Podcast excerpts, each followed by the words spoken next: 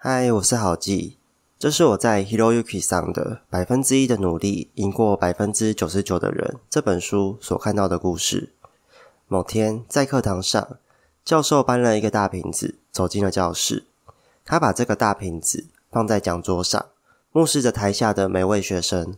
接着，他拿出了好几颗大石头，并用大石头把这个瓶子给堆满。他问台下的学生说：“请问现在这个瓶子满了吗？”学生纷纷表示这个瓶子已经满了。接着，教授又拿出小石头，塞进大石头与大石头之间的缝隙里。他又再一次的问学生：“请问这个瓶子满了吗？”学生这时有点迟疑，但仍然表示已经满了。随后，教授又拿出了沙子，倒入了瓶子里，沙子填满了所有石头之间的缝隙。于是，教授又问学生：“请问，现在这个瓶子满了吗？”这次，学生非常疑惑，表示可能还没。最后，教授拿出了一杯水，慢慢的将水倒入瓶子里，直到水满了出来。这次，瓶子是真的满了。此时，教授就问学生：“你知道我想要表达什么吗？”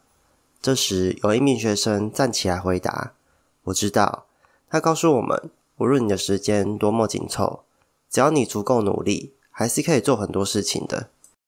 教授摇了摇头，说：“不，这个例子是要告诉你们，如果你没有先把大石头给放进去，那你之后就再也没有机会把它放进去了。所以，什么才是你人生中的大石头呢？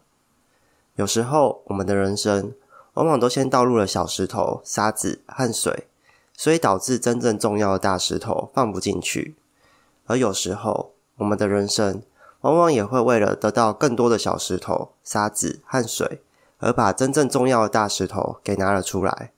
但如果你的人生常常这样本末倒置，常常把最重要的事搁在一旁，那你就会常常感到焦虑不安或后悔，很可能这些你想要达成的大石头永远都做不到了。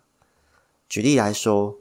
我自己的大石头就是去日本旅行，但要是今天这一份工作是假很难请的，那就算薪水再高，我也不会去做。我会宁可选择一份薪水不高，但可以让我常常去日本旅行的工作。而旅费的部分，我可能会精心去规划一趟省钱的行程。虽然我没办法吃好的、住好的，但是我仍然可以乐在其中。同样的，如果今天我买了房，我可能会需要工作，需要钱，房贷的压力会阻碍我去旅行，但我依然不会把大石头移走。该去的旅行就是要去，只是我会去想该如何把这些小石头给磨碎。我可以选择低总价、小平数，甚至是在郊区的中古屋。我可以选择将房子给出租，来消减房贷的压力等等。甚至我可以干脆不买房，把小石头给拿出来。看还能不能多塞一颗大石头进去，这是我的做法。